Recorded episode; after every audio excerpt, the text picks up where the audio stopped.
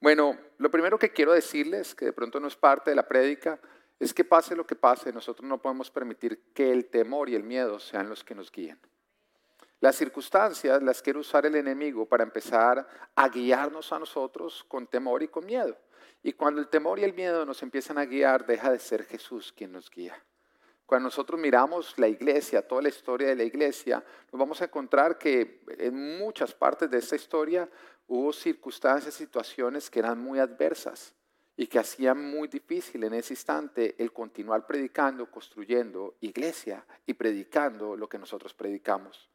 Pero fue ahí donde justamente se requirió de gigantes de la fe para que a pesar de las circunstancias siguieran predicando y siguieran viviendo sin cambiar los principios de Dios y su palabra. Hoy nos toca a ti y a mí, donde a pesar de la situación y a pesar de las circunstancias, el Señor espera que nosotros vivamos por fe y no por miedo, que nosotros seamos guiados por su palabra y no por las circunstancias, y donde nosotros sigamos expandiendo la iglesia, porque sí, la gente necesita escuchar de Jesucristo, porque Jesús es el único camino al Padre. Nadie va al Padre sino por Él. Amén. Salmos capítulo 23, versículo 6 nos dice, la bondad y el amor me seguirán todos los días de mi vida. Saben ustedes que venimos viendo justamente o estudiando este salmo y mm, venimos viéndolo desde la perspectiva de una oveja que está hablando acerca de su pastor, entendiendo que nosotros somos ovejas y el buen pastor es nuestro Señor. Y en este punto, hasta este punto, la oveja ha venido dando testimonio de la fidelidad y del cuidado de su pastor hacia ella de cómo su vida abundante es el resultado del esfuerzo, la bondad y el compromiso de su buen pastor. Todo esto a pesar de que la oveja no lo merece. La oveja es consciente que todo lo que ella ha recibido no es lo que ella merece, sino a pesar de merecer lo contrario. Porque en múltiples oportunidades ella mereció sus actuar, su insistir, era en aquello que no debía. Se puso a buscar lo que no se le había perdido. Se puso a comer lo que le sentaba mal, a pesar de que el buen pastor le ponía un buen banquete enfrente de ella. Y a pesar de haber pasado por alto tantas advertencias de su pastor y más bien haber insistido en sus caminos. Todo esto dejando muy claro que el pastor todo lo que hace lo hace por amor a su oveja, con un amor incondicional. Ahora, como cristianos, nosotros podemos testificar y nuestras vidas mismas testifican del cuidado y la fidelidad de Dios de cómo nuestra vida abundante es gracias a su bondad, a su compromiso y a su fidelidad. A no renunciar a nosotros a pesar de nuestros errores, de nuestros pecados y de nuestros defectos. Porque todos acá tenemos una lista que a diario se hace más grande de todas las veces que le hemos fallado a Dios. ¿O no es así? ¿Mm? Menos mal que Dios es bueno perdonando, no como nosotros. Menos mal que cuando nosotros vamos a Dios y le decimos, Señor, perdóname porque al meter la pata, Él nos dice, ¿para qué sigue diciendo si usted no va a cambiar? ¿Mm? Usted sigue siendo el mismo. Gloria a Dios que Dios no es así, no nos responde así, sino que nuevamente nos perdona como si nunca le hubiéramos fallado y eso sabiendo que al poquito tiempo ya vamos a volver a meter la pata. Pero toda nuestra vida testifica como Dios insiste en nosotros a pesar de todas las veces en que le hemos fallado. Oiga, y todo esto a pesar de que cada vez que enfrentamos un nuevo reto en la vida, nos olvidamos de lo que Él ya hizo en el pasado y volvemos al miedo, volvemos a la preocupación y volvemos a la desconfianza. Como si Dios no fuera a fallar a pesar de que Él nos ha mostrado en múltiples oportunidades que Él es digno de confianza. Porque si hay alguien que se ha ganado nuestra confianza es Dios, o debería habérsela ganado por toda su fidelidad. El simple hecho de que tú estés acá respirando hoy, de que tú hayas comido, de que tú estés vestido, de que tú tengas un techo, muestra la fidelidad de Dios contigo. Sin embargo, muchas veces se nos olvida y ante los nuevos retos volvemos a acercarnos a Él con desconfianza. Y eso a mí me recuerda la historia cuando Jesús se monta con sus discípulos en una barca y nos dice que empezó una tormenta y las olas se empezaron a levantar al punto en que empezaron a inundar la barca y Jesús estaba dormido, tranquilo porque aunque las circunstancias parecían haberse salido del control, Él las tenía bajo control. Y los discípulos, al ver las circunstancias, se pusieron a gritar como locas. Y entonces despertaron a Jesús con cantaleta. Señor, sálvanos, no te importa que nos vayamos a ahogar. Oye, Jesús, tan harto que es que uno lo despierten o no. ¿No? Y con cantaleta. ¿A usted alguna vez lo han despertado con cantaleta? Es el peor despertador de todos. Nadie quiere que lo despierte. Ay, que mire, está durmiendo, levántate. Uno es como que, que déjeme arrancar, ¿no? Todo motor que arranca rápido, pues se quema. Y a Jesús lo, lo, despiertan con cantaleta. Mire, es que usted nos trajo hasta acá, nos vamos a ahogar, es que no le importa. Empezó la cantaleta de sus discípulos. Por eso la iglesia se nos dice la esposa del Señor.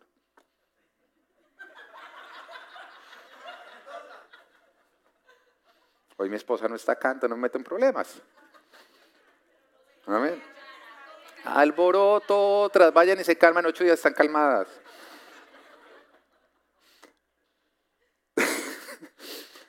bueno, y entonces Jesús en ese momento se levanta, claro, todas las cosas, y nos damos cuenta que Jesús reprende. Reprende la tormenta, pero antes de reprender la tormenta, lo primero que hace es reprender a sus discípulos. Como, como, como, hey, ¿hasta cuándo tendría que aguantármelos a ustedes, hombres de poca fe? Primero lo reprende a ellos y después sí reprende la tormenta. Ahora, cuando miramos a Jesús, lo que es su, todo lo que nos muestra la palabra, nos damos cuenta que Jesús era una, o sea, e, es una persona de buen humor. Es de buen humor porque nos damos cuenta que siempre estuvo calmado. Aun cuando lo estaban torturando, calmadito, bendecía. Cuando lo acusaban falsamente, bendecía, calmado, todo bajo control. Sin embargo, lo vemos enojado en algunas situaciones. Y una de ellas es ante la falta de fe. Cuando él se enfrenta con personas que ya deberían tener fe y confianza en él y que obran sin fe, más bien con cantaleta. Esas personas que van a orar es con cantaleta. No ore con cantaleta, no le dé cantaleta a Dios con su oración. ¿Mm? Uno no, Señor, mira la cantaleta. Dice, yo te entiendo, a mí también me llega así por la mañana con el devocional. ¿Mm? Entonces, no, entonces, cuando él le llegaban a orar con cantaleta, en ese momento le daba mal genio. Y reprendía hasta cuánto, personas de poca fe. Ahora, uno dice, ¿por qué? Porque le daba mal genio. Yo me pongo en la, en la posición del Señor y yo lo entiendo. Porque si mis hijos, cada vez que tuvieran hambre, o necesitaran ponerse algo de ropa, o necesitaran algún tipo de protección, vinieran a mí muertos del miedo a decirme, ay, ay, nos vas a dar de comer, es que hay miedo, ay, ay, me vas a dar de comer, o ay, ¿será que hoy sí me vas a vestir o me vas a caer en peloto? Ay, es que me vas a dejar morir, papá. Si cada vez que ellos necesitaran algo de mí llegaran muertos del susto, como diciendo, ay, ¿será que papá hoy sí está generoso y me lo va a dar?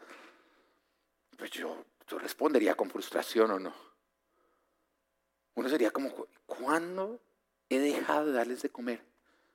Si yo tengo que no comer para que ustedes coman, así es. Entonces, ¿cómo así que cada vez que me van a pedir un plato de comida van a venir como si les hubiera negado platos de comida? ¿Qué he hecho yo para que desconfíen de mí? ¿Cuándo he dejado de vestirlos? De hecho, yo le voy a decir una cosa, el hecho de que mis hijos salgan con ropa a la calle es porque yo no dejé que salieran en pelotos, porque ellos querían salir en pelotos. Claro, un niño quiere free, free, ¿no? Entonces, ¿cuándo? ¿Cuándo los he dejado de proteger? A uno le daría frustración como papá. Porque el hecho que desconfíen de uno hace evidente que no lo conocen a uno.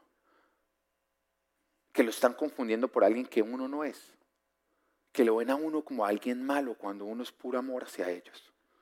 Y por eso el Padre dice, si ustedes siendo malos saben darle buenas cosas a sus hijos, cuánto más yo el Padre no les daré todos ustedes lo que me piden y necesitan.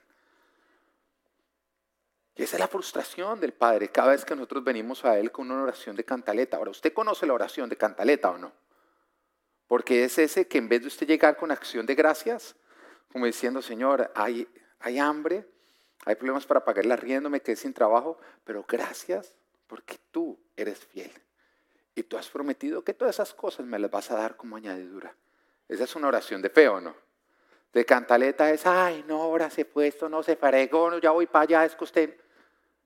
Y creyendo que al darle una cantaleta, en ese momento Dios como que se va a apurar y va a responder. Cuando el Señor nos muestra su palabra, que a Él algo que le molesta es la falta de fe. Y es falta de fe cuando nosotros lo vemos a Él como alguien que Él no es. Y cuando nosotros no nos acercamos a Él confiando en Él, cuando Él ha mostrado que Él es digno de confianza. La desconfianza es una evidencia de que nosotros desconocemos a Dios y que lo confundimos por alguien que no es Él. por eso el Señor espera que independiente de los nuevos retos que nosotros estamos viviendo, nosotros volvamos a venir a Él con confianza. Pero nos damos cuenta también que el Señor, a pesar de la frustración, en todas las oportunidades que lo, que lo vienen a buscar con esa falta de fe, con esa oración de cantaleta, a Él le, le molesta la falta de fe. Pero a pesar de que le molesta, de que reprende, Él responde. Vemos el caso de los discípulos ahí gritando como loca, lo despertaron con cantaleta, el Señor se levantó en ese momento, ¿hasta cuándo tendré que aguantar a los hombres de poca fe? Y reprende la, tormenta y la pone en calma.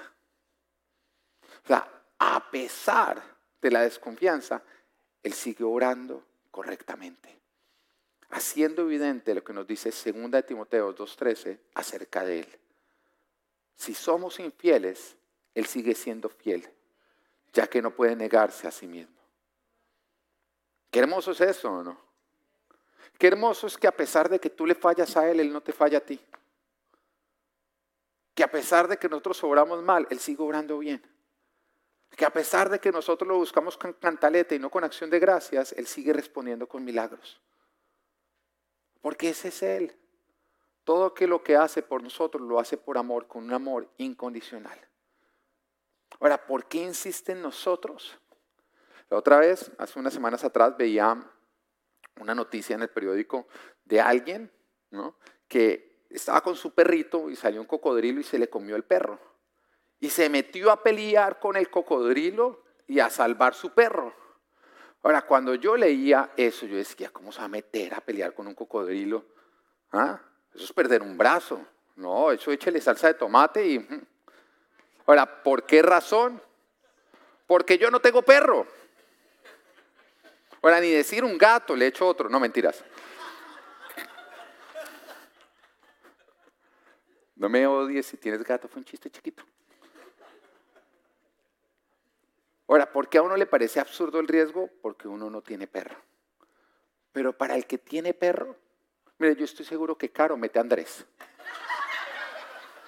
Lo empujo a vaya y rescate ese perro. Pilas me sale sin el perro. Ahora, José y Daniela, que ya han vendido como tres perros de los que han comprado.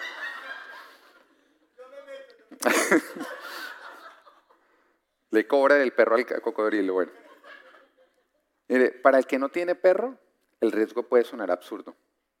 Pero para usted ahorita que está indignado y está diciendo, ay, ese pastor tan desalmado con los perritos, poco espiritual debe ser porque no los ama. No, usted tiene perro, usted entiende. A lo que me quiero referir es que para nosotros puede ser absurdo, no entendemos el amor y la fidelidad de Dios. Pero para Él que nos ama es simplemente su reacción lógica, su naturaleza.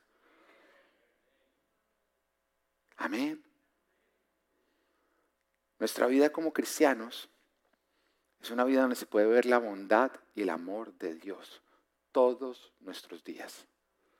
Sin embargo, yo quiero que volvamos a leer Salmos 23, 6. Porque lo que nos está diciendo es la bondad y el amor me seguirán, dígame seguirán, todos los días de mi vida. porque quiero que lo leamos, porque no dice que van al frente, dicen que van atrás, nos siguen. Y cuando leemos así nos damos cuenta que entonces no nos está hablando del buen pastor, porque el buen pastor no nos sigue. El buen pastor nos guía, va al frente. ¿Va entendiendo? Entonces no está hablando de lo que va al frente de nosotros y nosotros vamos recibiendo, va hablando de lo que nosotros vamos dejando. Ah, suena, cambia o no. ¿Mm? Este versículo está diciendo lo que debe quedar después de que una oveja del buen pastor pasa por un lugar.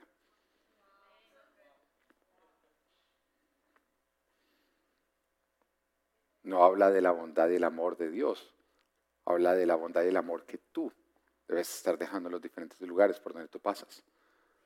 Ahora veíamos que las ovejas, cuando no son bien pastoreadas, son animales supremamente destructivos, que logran arruinar y destruir una tierra al punto de dejarla sin reparo.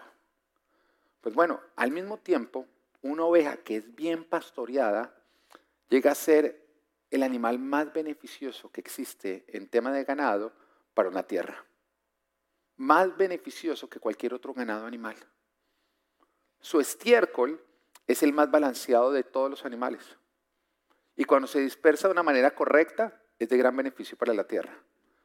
Sus hábitos de ir a los lugares altos para descansar permiten que la fertilidad de los lugares bajos sea redepositada en los lugares altos donde es más escaso.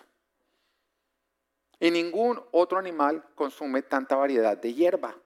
Así que sirven para limpiar la tierra de todas las plantas indeseadas y de toda maleza nociva.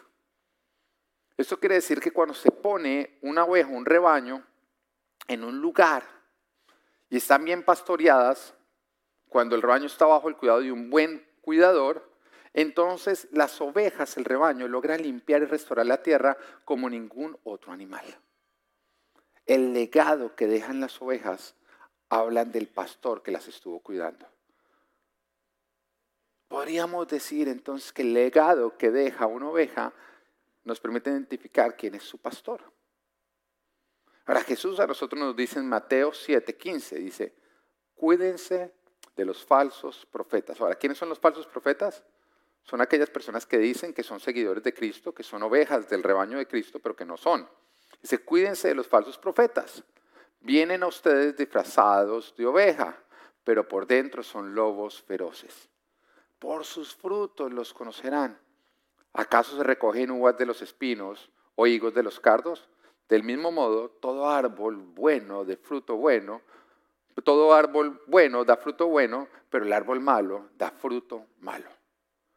Mira lo que nos está diciendo, que el Hijo de Dios no se reconoce por el amor y la bondad que recibe de Dios, sino por el amor y la bondad que deja. Por el fruto que nosotros damos. Porque el amor y la bondad que tú recibes habla de la fidelidad de Dios pero el que tú dejas habla de tu fidelidad a Dios.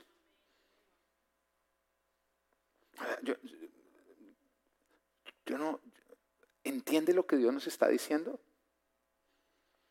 La diferencia entre un falso profeta, un falso seguidor de Cristo y un verdadero seguidor de Cristo no es lo que está recibiendo, es lo que está dejando. Porque un verdadero hijo de Dios, alguien que realmente le ha entregado su vida a Jesucristo, cuando sale de un lugar deja amor y bondad. Pero alguien que es un falso cristiano es alguien que recibe, habla, predica, se sabe la Biblia, ora, pero donde sale deja puro desierto. Acaba relaciones, acaba lugares, pero se sabe toda la palabra de Dios.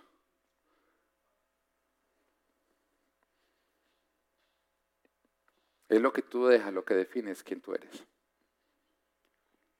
Quién realmente tú eres. El amor y la bondad de Dios no debe terminar en nosotros, sino debe pasar a través de nosotros y llegar a otros. Debe quedar a nuestro paso.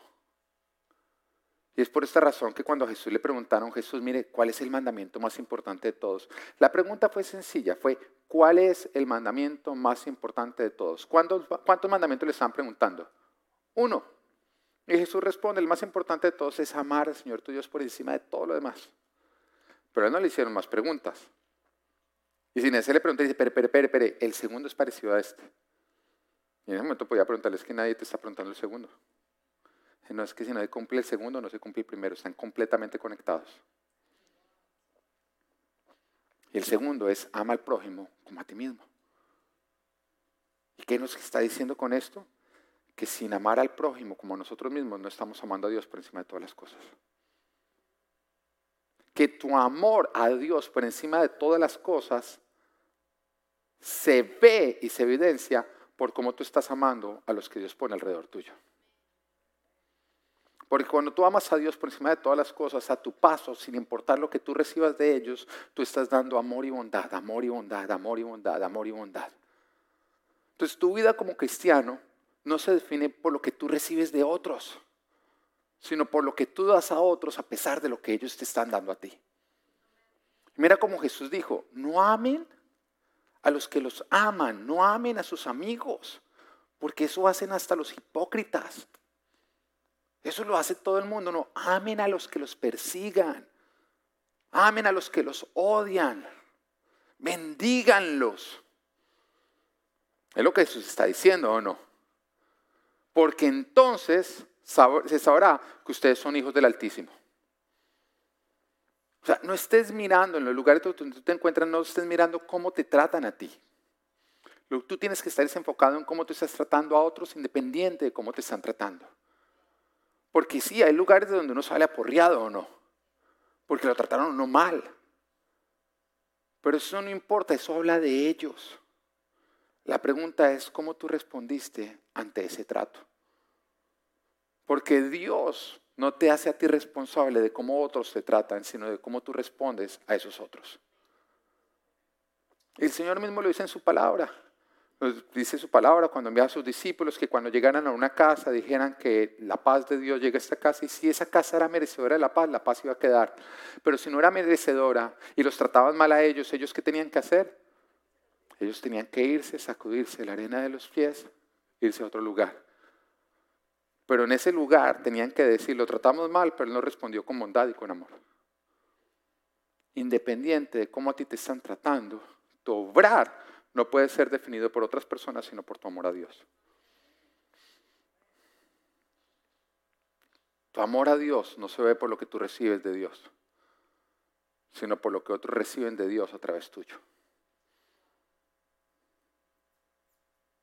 Amén. Tu amor a Dios no se ve por lo que tú recibes de Dios. No, se ve por lo que otros reciben de Dios a través tuyo. Lo que tú recibes de Dios evidencia el amor que Dios tiene hacia ti. Lo que otros reciben de Dios a través tuyo evidencia el amor que tú tienes por Dios. Seguir a Jesús nos requiere a nosotros amar al prójimo, perdonar a los que nos ofenden, dar misericordia, ser bondadosos. El que vive así va a dejar amor y bondad por donde pasa. La pregunta es, ¿cómo quedan los lugares por los que tú pasas? ¿Realmente se puede decir a ti, el amor y la bondad lo siguen? Por donde Él pasa, uno va y mira y, ah, quedó amor y bondad. Ahora, tú y yo que vivimos en Miami sabemos lo que eso significa, ¿no? Uno es el Airbnb de los conocidos, ¿o no? ¿Mm? Ay, no, yo tengo un amigo, un familiar en Miami, eso es, tengo apartamento, casa en Miami. ¿Ah? Cuando uno se iba a ir a Miami, los más felices eran los familiares y los amigos. En ese momento para ellos fue comprar apartamento en Miami. ¿Mm? Tú sabes, ay no, es que quiero visitarte, ni los ve uno. Palmol y palmol entran. Bueno, en esa época, ¿se acuerdan de una época de moles, que uno iba a todo eso? Entraban y salían y los veía uno, pero ya no uno visitarlo. Oiga, y hay algunas personas que uno recibe y uno da gracias cuando se van, pero cuando ya se han ido. ¿O no? Gracias Señor porque te los llevaste, porque esos vinieron, fue a arrasar. A arrasar. No dejaron nada, dejaron el desorden. ¿Mm? Porque ni la los paquetes que compraron, las bolsas y los recibos se los dejaron a uno ahí como que sáquelos. Pero hay otros que cuando se van uno los extraña. ¿no? Ay, tan chévere que fue que vinieran, porque ellos no vinieron a llevarse, ellos vinieron a dejar. Uno ha tenido esas clases de personas o no. La pregunta es, ¿qué ocurre contigo cuando sales de un trabajo? Cuando te mueves a una nueva casa, cuando te reciben como visita, cuando vives una amistad. Sales y eres extrañado o dicen, uy, menos mal se nos quitó este problema. Dejas una marca de alegría o una marca de tristeza. ¿Puedes volver a los lugares de los que has salido porque las puertas quedaron abiertas? Porque para un hijo de Dios nunca debería existir la vergüenza ni el miedo de volver a donde estuvo. Porque ahí dejó un legado de amor y de bondad hacia los demás. Independiente de lo que recibiste del lugar, porque hoy no es que recibiste, hoy es que dejaste. Porque hay muchos que en este momento están peleando con el Espíritu Santo diciendo, ay, sí, pero tú viste cómo me trataron, pero entonces que tenía que yo hacer. Oración cantaleta, ¿te acuerdas? El Señor te está diciendo que, que, que, que, espere. No es que recibió, es que dejó. Voltees a mirar qué dejó en ese lugar, independiente de lo que recibió. Isaías 52, 7 dice, qué hermosos son sobre los montes los pies del que trae buenas nuevas, del que proclama la paz, del que anuncia buenas noticias, del que proclama la salvación, del que dice a Sión, tu Dios reina. Eso es lo que se debe hablar de ti. Qué hermosos son sobre los montes los pies de Él, un mensajero de Dios por donde tú pasas, tú vas dejando amor y bondad. Algo curioso es que un buen pastor pone a sus ovejas de adrede en tierras dañadas con el propósito de restaurarlas. cuando él tiene una tierra dañada, él a propósito pone sus ovejas porque sabe que bajo su buen cuidado esa tierra va a cambiar y va a pasar de ser una mala tierra a ser la mejor tierra. Igual ocurre con nosotros. Dios a nosotros nos pone en tierras dañadas para que con nuestro paso se conviertan en tierras de bendición. Porque hay muchos que dicen, no, es que yo entré a ese trabajo, pero todo es un desorden. Sí, por eso te puso ahí Dios. No, es que yo entré a tal lugar, pero todo es un desorden. Es que Dios me dio unos nuevos amigos, pero es un desorden. Dios te pone en tierras dañadas para que con tu paso se conviertan en tierras de bendición. Entonces no creas que Dios te va a poner en las mejores tierras. No, Dios te va a poner a ti en tierras para que tú las conviertas en las mejores tierras. Para que a tu paso se conviertan en buenas tierras. Pero cuando las recibes no necesariamente lo van a hacer. Cuando nosotros llegamos a este país, nosotros llegamos a una época que además la finca raíz estaba caída, había pasado toda la caída del 2007 y nosotros teníamos nuestro apartamento que habíamos vendido en Colombia, entonces teníamos un dinero y empezamos a buscar para comprar apartamento. Y empezamos a orar, a ayunar, a buscar a Dios y Dios nos mostró cuál era el apartamento que tenía para nosotros. ¿Ya me va a tocar bajarme o qué? Llevo 15 días sin salir, yo acá me quedo hasta... No, mentiras.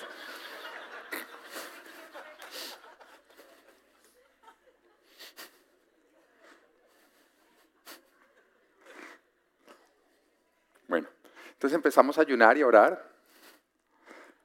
Y empezamos a pedirle a Dios, Señor, ¿cuál es el apartamento que tienes para nosotros? Y Dios nos lo mostró con claridad. Este es el apartamento. Y recuerdo yo que cuando nos fuimos al banco y contamos, el del banco cogió y nos dijo, no se metan en ese edificio, ese edificio está quebrado. Es el edificio que más está quebrado de la zona. Pero yo volví a Dios y Dios me decía, es ahí, hágale. Oye, yo me acuerdo que íbamos y le preguntamos a los ballet parkings y nos decía, mire, acá no ve ningún policía, pero siempre está lleno de carros de policía. Todos los días viene la policía acá. Y uno entraba y la verdad es que el edificio sí estaba muy deteriorado. Pero nosotros orábamos a Dios y Dios nos decía con claridad, es acá donde los quiero poner. Y nosotros le creímos a Dios, Dios que a veces hace cosas sin sentido, ¿no? Y compramos ahí nuestro apartamento. Y apenas compramos, nos empiezan a mostrar la situación del, edificio. Y el edificio debía más de un millón de dólares. Un millón y medio de dólares estaba debiendo. Y el board que estaba trabajando en ese momento estaba considerando declararse en bancarrota. Y en ese momento cuando yo veo esa situación, además que de verdad la policía iba todos los días, arrestaban prostitutas, arrestaban eh, falsificadores de dinero, vendedores de droga, el mejor lugar para vivir. Y yo empiezo a orar a Dios y le digo, Dios, ¿qué es esto? Dios me dijo, quiero que entres te pongas a trabajar en este lugar. Así que me lancé al borde del edificio y quedé como el presidente del edificio. Y durante 10 años estuve trabajando en ese lugar. Varios acá viven o vivieron en ese edificio. Y empezamos a trabajarlo, mi esposa sabe el, trabajo que hicimos, porque yo recuerdo una vez un 31 de diciembre, yo reunido con las personas a las que les debíamos dinero, con sus abogados, tratando de solucionar el problema. Y era tratando de solucionar y pague por acá, pague por allá, y tratando de reorganizar las cosas. Diez años estuvimos allí. Y en esos diez años pudimos ver como toda deuda se pagó, cómo el edificio se remodeló completamente. El lobby, los ascensores se cambiaron, se hizo un gimnasio que la verdad yo en ningún otro edificio llegué a ver ese gimnasio. Todo se remodeló completamente. Jamás se subió el costo de la administración. Y se llegó a hacer tanto en un punto en el que cuando decíamos, bueno, ¿qué, nuevo proyecto hacemos? Yo decía, no hay nada más para hacer. Porque todo se había hecho. Y entonces Dios nos habló este año, un año en el que normalmente no debería ocurrir eso, pero Dios me habló y me dijo, quiero regalarte una casa. Yo hasta le peleé, yo le dije, no, ¿cuál casa ahorita, Señor? Yo acá estoy feliz, además mira todo lo que hemos trabajado en este edificio. Y el Señor me dijo, quiero regalarte una casa. Y me dijo, y si no lo haces, tú me estás desobedeciendo. no solamente me estás desobedeciendo, sino que estás estancando la iglesia. Porque lo que tú vivas es lo que tú predicas. Y necesito que se extienda tu fe en lo personal. Entonces empezamos con mi esposa a buscar y bueno, el Señor nos regaló una casa espectacular. Hizo milagros, abrió mares, como todo lo que hace Dios, como este templo, que no hay una lógica humana, pero ese es nuestro Dios. Que Él nos da más de lo que nosotros creemos. O más bien lo que creemos, si le creemos. Pero el día que estaba yo trasteando, se me acercó uno de los ballet parkings. Y el hombre cogió y empezó a hablar y me decía, mire, yo llevo 30 años trabajando de ballet parking. Y he estado en muchos edificios, he estado en muchos lugares. Y de pronto se ataca a llorar y me dice, pero en todos los lugares yo nunca conocí un board member como usted. Usted es la persona más amorosa, más bondadosa que yo he conocido. Cuando yo veía todo eso a mí me, me, tocó, y yo te estoy hablando cosas, porque muchas veces acá cuento cosas malas mías, ¿o no? Yo quiero contarte algo que a mí me tocó, porque en el momento que él se fue llorando, Jesús me dijo, fuiste Dejaste bendición a tu paso. Me representaste bien. Y como fuiste fiel, por eso ahora te regalo la casa de tus sueños. No esperes que Dios te dé tierras nuevas cuando tú has convertido las pasadas en un desierto. Porque tu paso por un lugar termina cuando tú conviertes ese lugar en una tierra de bendición. Y aquellas personas que están saliendo de lugares simplemente porque es que no, no me sirven, son desiertos, son desiertos, están dejando todo su paso, son personas que están mostrando infidelidad. No importa el estado de los lugares donde tú entras, lo importante es cómo quedan cuando tú sales. Porque el amor y la bondad te deben seguir a ti. Y el legado que debemos dejar es de amor y bondad. Y todo lo contrario es haber sido infieles. La Biblia a nosotros nos llama embajadores de Cristo, porque a todo lugar donde tú y yo vamos representamos a Cristo. Es como si Jesús mismo hubiera ido. Eso es un embajador. Alguien que va en nombre de, como si fuera la persona. Y nosotros somos embajadores de Cristo. Quiere decir que donde tú y yo vamos, vamos en el nombre de Jesucristo. Es como si Cristo mismo fuera. La pregunta es, ¿cómo queda el nombre de Cristo cuando tú sales de un lugar? ¿Lo dejas en alto? ¿Lo representas bien? ¿O lo dejas por el piso? Porque no lo imitaste. Cuando miramos los evangelios nos damos cuenta que Jesús cada vez que pasaba por un lugar, Él marcaba vidas al punto de cambiarlas. Y donde Él encontraba enfermedad, Él dejaba salud.